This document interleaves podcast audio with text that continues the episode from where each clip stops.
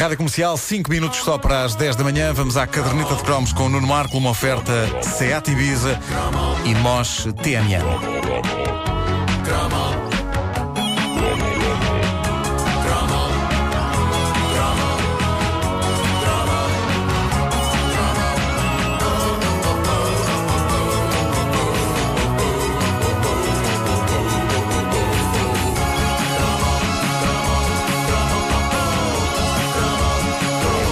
Em 1985, quando a série Thundercats estreou, eu já tinha 14 anos. E 14 anos é uma boa idade para apreciar os Thundercats. Mas tu com 14 anos queres fazer outras coisas.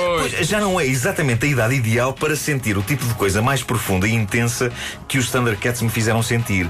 Eu queria ser um quando fosse adulto. Mas Eu sei que isto é, é mais do tipo de coisa. Não eram é o- assim, homem, Era, era, era, era. Tu querias ser isso. O... Este sentimento é mais o tipo de coisa que se sente quando se tem 6 anos. Não é? Aos 14 é capaz de já estar mais na altura de pensar em miúdas. E eu pensava, pensava na Chitara. Quem? Cada mulher chita. Era dos Thundercats. Era aquela que era, tinha, Mas ma- era, tinha manchas de chita. E era para quê? Para. Pois é, já bem. Era para arranharem. Já vou dizer daqui a pouco. Tá bem, tá bem. Isto é só um teaser. Será que Chitara era para casar ou era para coisa? Bom, os Thundercats entraram na minha vida numa altura em que o meu coração estava ocupado pelos Masters do Universo.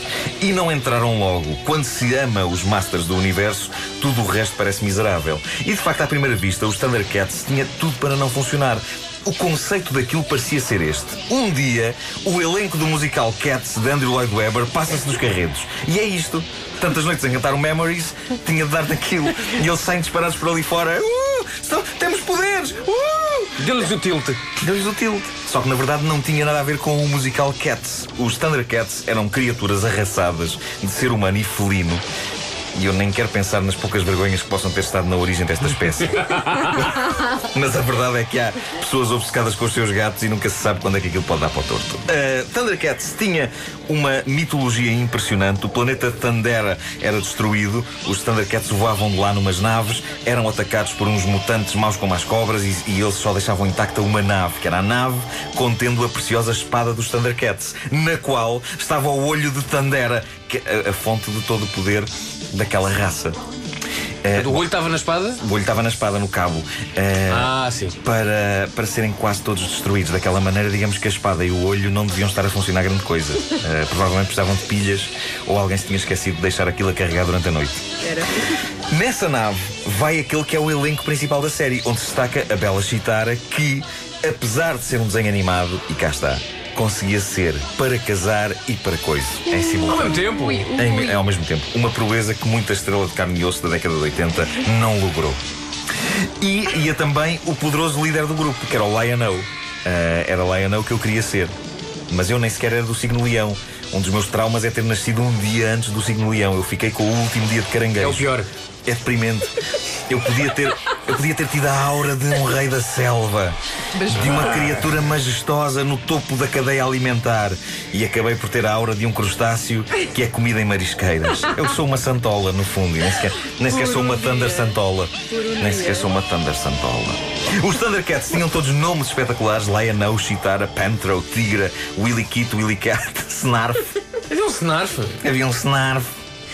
Se o mundo fosse um lugar melhor e mais aberto à diferença, eu teria batizado o meu filho como Lion-O, Snarf. Lion-O Marco. E ninguém iria ligar. Snarf Marco? Parece uma buzina isso, de um carro antigo. Péssimo. Quem era o vilão principal do Thundercats? A figura que estava para eles como Skeletor estava para os Masters do Universo. Era Mumra. Que era um sacerdote do mal. Lembra-se morrer. Era um sacerdote do mal, era meio mumificado, tinha ainda umas ligaduras à volta, feio, mas feio, e eh, eh, tenho de o assumir, metia-me medo. Eh, apesar de eu gostar mais dos Masters do Universo, Mumerá metia-me mais medo do que Skeletor. Skeletor, ao pé de Mumerá, era no fundo uma, esp- como um tio com mau gênio, sabem? Mas no fundo de bom coração. Um daqueles a quem a gente podia dizer com um sorriso: Esteja lá calado e comas é o frango que arrefece, tio Skeletor. Mas Bumerá não. Mumerá, não. Thundercats foi um fenómeno de merchandising, teve direito logo para começar ao inevitável jogo do Spectrum, em que íamos sempre a caminhar para os lados e a aviar vilões com a nossa espada, e, e era isso. Era só isso. Mas proporcionava horas de divertimento e até tinha uns gráficos acima da média. E que não tivesse, como eu vos disse, eu queria ser o Lionel e a coisa mais próxima disso era controlá-lo num jogo. Havia bonecos, havia cadernos, havia tudo. E a gente deitava as mãos ao que podia porque os Thundercats eram um universo super consistente e credível, exceto num ponto, e isso era uma falha lamentável. Em nenhum episódio dos Thundercats eu vi um deles que fosse a vomitar uma bola de pelo. Como é que é possível? E isso é uma falha terrível. E não era nada, não precisava de ser asqueroso nem nada. Eles eram os Thundercats, aquilo podia facilmente ser transformado num superpoder. Imaginem Mumra, a Mumrasca. Este trocadilho foi muito bom. Se o Fernando Mendes tivesse conhecimentos de cultura pop, ele faria isto. Mas imaginem o Mumra. Ah, ele vai, ele vai vomitar uma bola de pelo explosiva. E o Lionel. Pam! Falhou isso. Falta-lhes lá um Marco a fazer o controle de qualidade, é o que é. Isso foi, isso foi. Isto tem imensos efeitos especiais. Agora foi especial de sempre.